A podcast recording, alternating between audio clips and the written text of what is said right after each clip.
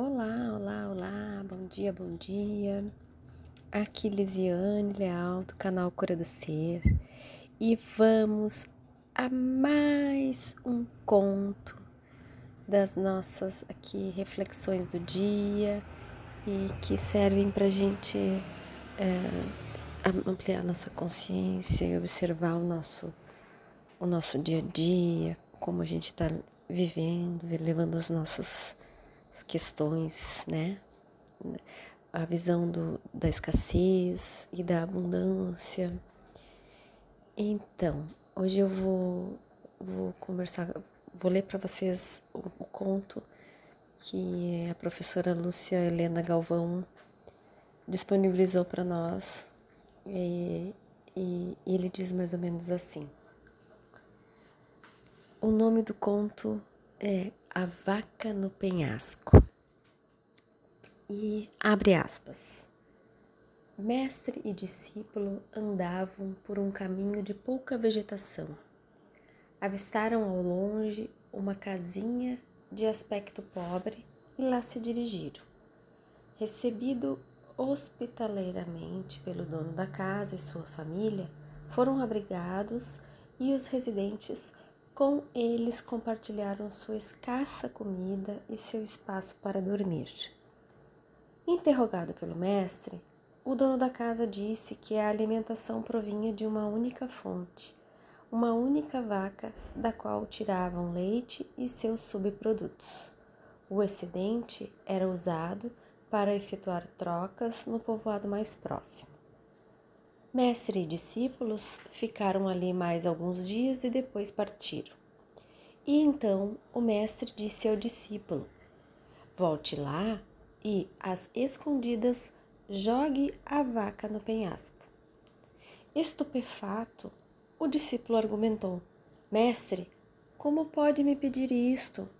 Não percebe a pobreza de tão numerosa família e que seu único sustento é a vaca? Disse o mestre: Jogue a vaca. Com uma enorme culpa, o discípulo decidiu atender o pedido do mestre. Alguns anos depois, passavam novamente pelas proximidades o mestre e o discípulo. Sem nada dizer ao mestre, o discípulo decidiu que pediria perdão por ter jogado a vaca do penhasco. Mas quando chegou, não mais encontrou a pobre casinha em seu lugar. Havia uma construção nova e confortável. As pessoas que avistou eram limpas e bem vestidas. O progresso era evidente. Foi então até uma das pessoas e perguntou: Há uns dois ou três anos, aqui havia uma pequena e pobre casinha.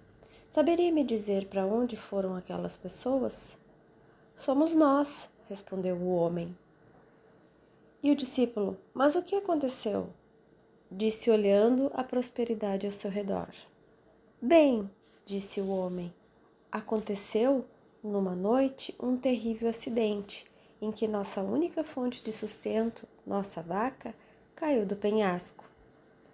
Pouco depois, não tivemos outra alternativa a não ser buscar despertar outras capacidades latentes que possuíamos. Fecha aspas. Então, eu acredito muito assim que esses, esses contos têm sempre um aprendizado muito grande para todos nós.